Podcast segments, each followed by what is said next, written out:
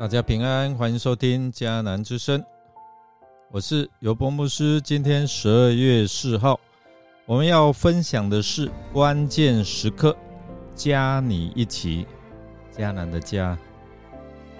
我们要读尼西米记第七章二十一到四十节。先来读今天 RPG 的金句：你们要谦逊。温柔忍耐，以爱心互相宽容，以和平彼此联系，尽力保保持圣灵所赐合一的心。以夫所书四章二到三节。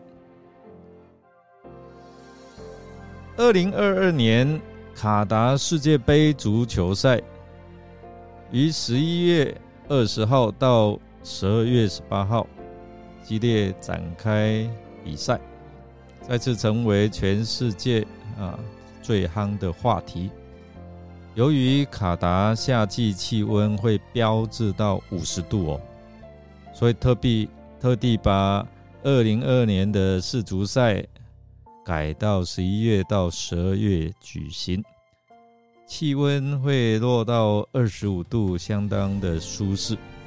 成为首次在冬季举行的一届，大家所关注的其实是二零二二年世足赛的一大看点，莫过于是足球界的传奇明星梅西，他最后的一舞。三十五岁的他将是第五度参加世界啊世界杯，他们最佳的成绩是二零一四年。他率领阿根廷拿下的亚军，而就究竟呢？今年是不是能够如愿来夺得冠军呢？全世界都引领期盼。哇！但是没想到第一站那就爆出冷门。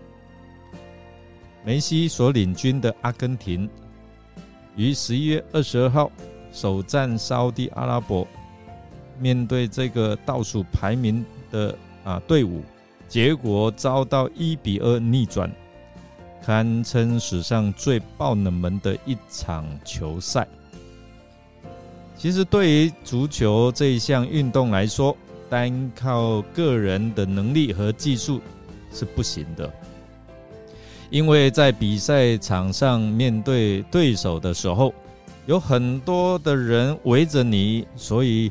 啊，这一个过程是需要队友和队友之间的一个配合。如果有一个默契的配合，那么对于球队来说可以得到很好的成绩。所以呢，足球的历史上有很多名的啊组合，而这些组合在锋线上的球员就经常会形成一个三叉戟。如果阵容比较强大，队友之间的啊配合比较有默契，那即使对方的球门是铜墙铁壁，三叉戟也可以将其进行摧毁哦。我们看到耶路撒冷虽然在神奇的过程当中五十二天建造了完成坚固的城墙。但是其中的居民却是很少。在上一集我们已经有谈到，城墙盖好，但是里面呢，很多是断壁残垣，房屋还没有建造好。所以尼西米被上帝感动。上一次我们谈到，他被上帝感动，他意识到应该增加居民的人数。才能够具备好像一个首都一样应有的规模，所以他就召聚官长和百姓进行户口调查，为从其他的城邑来移民到耶路撒冷城来做准备的工作，所以他找着了第一次回归之人的家谱。我们看从五十五节到七十三节。或者是在以斯拉第二章所记载的，他就翻阅了这些的历史档案哦，作为基础，完成了户口调查的工作。在这个关键的时刻，他见证了户口普查是在上帝感动之下进行的。弟兄姐妹，你看到这些的啊名单哦，可能会觉得很无聊哦。但是其实我们看，如果经过牧师这样解说，他在上帝的感动，然后他做这些的户口普查，每一个人都很重要。所以尼西米在圣选领袖之后，他呼召百姓这些。民啊，百姓、平民一起来，重新合一，来守护耶路撒冷的安全。这一群人其实也是复兴耶路撒冷的骨干，他们非常支持尼西米的工作，经常与他合作。尼西米招聚他们的目的，透过进行户口普查，设法安排这些啊各宗族或是各啊百姓。进入到耶路撒冷居住，才能够解决这个人口稀少啊。针对这样的一个问题，尼西米就对症下药，透过啊家谱来计算人口。在七章的八到三十八节的名单当中，我们看到是平民的名单。在归回的群体名单当中，共有十八个宗族，其中。大概大约十四个宗族在立约协定书上盖章，大多数归回的百姓积极响应和拥护尼西米的领导。七章二十五节到三十八节的名单是以城镇啊的家乡来啊划分，就是以啊地区。可能是因为找不到他们的祖先，所以用地名来算人数。尼西米。虽然在做迁移人口的心事，可是呢，这并没有拦阻他好好的使用一些的旧的东西。这些的记录记录着第一批归回祖国之人的名册。对公元前五百三十八年，主前三啊五五三八年，在所罗巴伯所领导之下，回到啊故土的啊这一些的以色列家庭，他们定居在哪里呀？提供给啊他有价值的资料。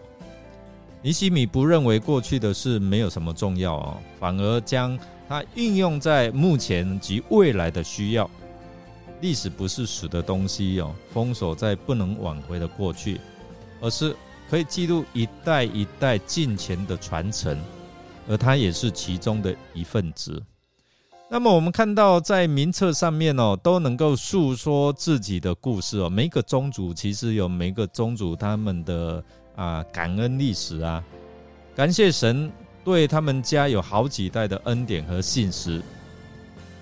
可能弟兄姐妹你是几代的基督徒，你也可以在诉说你上一代或者是上上一代他们如何认识福音的这样的一个过程哦。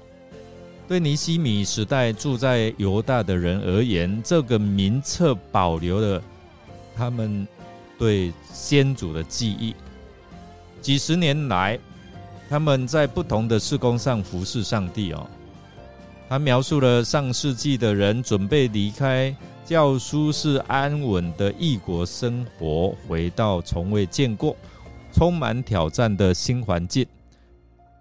他们听从了上帝的呼召，回到被敌人铁蹄啊踩裂、满目疮痍、荒芜废弃的祖国，就好像之前亚伯拉罕、约瑟、摩西和约书亚，他们再一次的出埃及，决心过着凭信心、倚靠顺服神的冒险生活。这个名册简短来提到一些以色列家庭，以浓缩的方式来记录那些照着上帝的指示出去的时候还不知往哪里去，所表现出来的勇气、爱心和忠诚。其实，在这个古老的档案哦，不仅为尼西米的迁移人口提供了拟定原则，而后来。确实执行时所需要的资料，你可以看到十一章那边哦，也成为当时住在犹大乡镇的人搬到耶路撒冷去的一个推动力。鼓励他们效法先祖牺牲的榜样，准备冒险进入充满变数的城市，因应时代的不断变迁。我们为了下一代的信仰今天教会也会做一些的调整，甚至在明年啊未来会做一些的调整和改变。比如明年要设立亲子礼拜，这需要有好多这一些的呃，对这个事工有负担的人来参与哦。弟兄姐妹，在这样的一个尾声服饰的名单上面，是否愿意加你一起？你愿意吗？一起来为新时代的需要，发挥你的恩赐才能。就好像这些的家族一样，他们愿意委身，你愿意吗？愿意加你一起祝福未来的新世代、新生代，成为敬虔爱主的世代吗？让信仰能够一代一代持续的传承下去哦，因为有加你一起，让神的爱不断的扩张，让更多的人。甚至是社区的这些家长、年轻的夫妇带着孩子来参加，同享主的恩典与慈爱，你愿意吗？为了下一代的信仰，你是否愿意加你一起，一起委身来守护下一代，能够成为敬虔爱主的后代？这是提供给我们来默想，我们一起来祷告。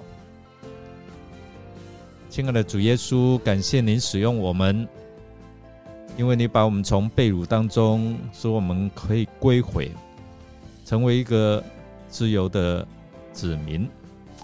祈求主圣灵帮助我们，能够同心合一来委身服侍。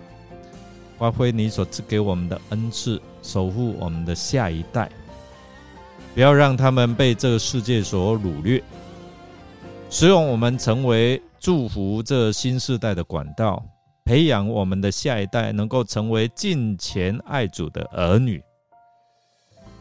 我们这样祈求祷告，是奉靠主耶稣基督的圣名求，阿门。